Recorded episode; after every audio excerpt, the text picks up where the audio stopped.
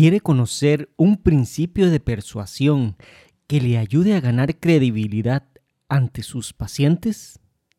Acompáñenos en este episodio y lo descubrirá. Esto es Experiencia en Farmacia Podcast, un espacio hecho para que logre crecimiento profesional.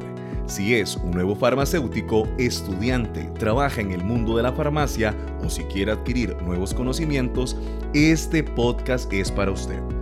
En la experiencia de los farmacéuticos, usted encontrará ideas y herramientas que podrá aplicar en su diario desempeño laboral.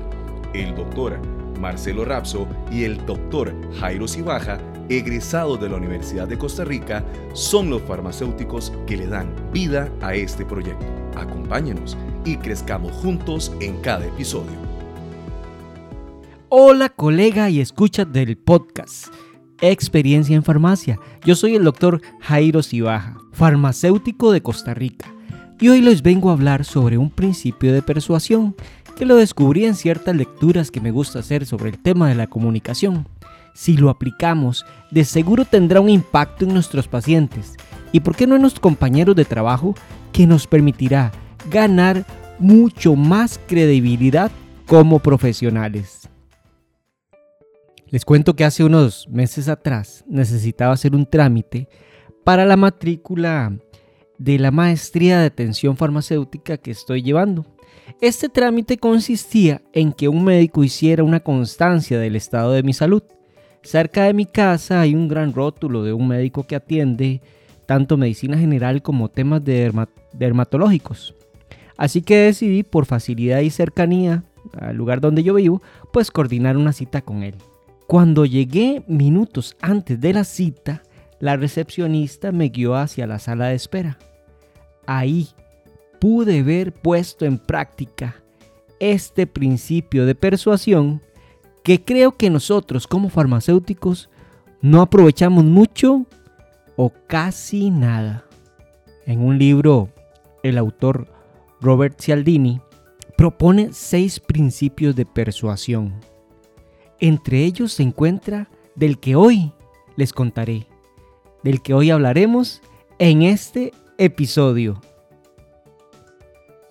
El principio de autoridad. Deje claro sus conocimientos sin dar por sentado que son del dominio público. Bueno, bueno, ¿y esto qué significa? Se ahonda en este tema. Por un lado, varios estudios científicos han demostrado que la opinión de un experto publicado en un artículo, por ejemplo, del New York Times, puede provocar un cambio del 2% en la opinión pública en Estados Unidos. Y una publicación en cadena de televisión logra generar un cambio en la opinión pública hasta de un 4%. Se menciona que en temas jurídicos, financieros, tecnológicos, y en el caso de nosotros como farmacéuticos en temas de salud o medicamentos, la población requiere que tenga que recurrir a un experto, en nuestro caso, a nosotros como farmacéuticos. El problema aquí es que con mucha frecuencia, y así creo que pensamos muchos de los farmacéuticos, es que suponemos erróneamente que los demás nos reconocen y nos valoran como expertos.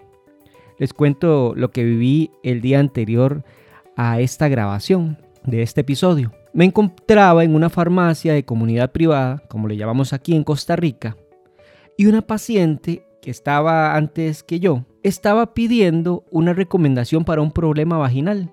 Le hablaba de sus síntomas y quien la estaba atendiendo era la dependiente o la técnico en farmacia, si así le llamamos también. Y esta dependiente le mostraba productos, le decía nombres, principios activos, las marcas y la paciente no sabía ni qué elegir.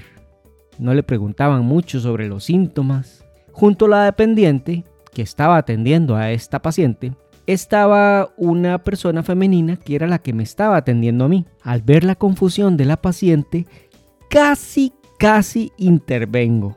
Le iba a decir, eh, mire muchacha, yo soy farmacéutico y si le parece, y ahí iba a dar alguna sugerencia. Por suerte no lo hice, ya que la paciente hizo el siguiente comentario. El problema es que no está la doctora para que me oriente.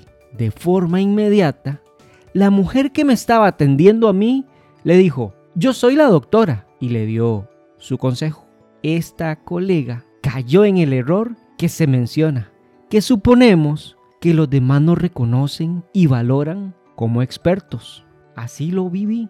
Ni la muchacha ni yo sabíamos que ella era la doctora. Estaba vestida normal, como una persona civil, elegante, pero ni siquiera tenía la gabacha. Nadie de nosotros, al otro lado del mostrador, sabíamos que ella era la doctora. Ella lo daba por sentado. En unos libros que leí sobre comunicación y persuasión, influencia, me encontré un caso de éxito. El caso es este.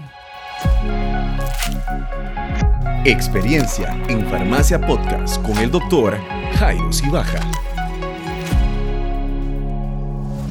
Un experto en influencia fue contratado para asesorar a un hospital, específicamente al equipo de fisioterapia. ¿Y qué era lo que pasaba? ¿Por qué lo contrataron? Bueno, resulta que a ellos les frustraba que muchos pacientes que habían sufrido una embolia interrumpían los ejercicios de rehabilitación cuando le daban de alta.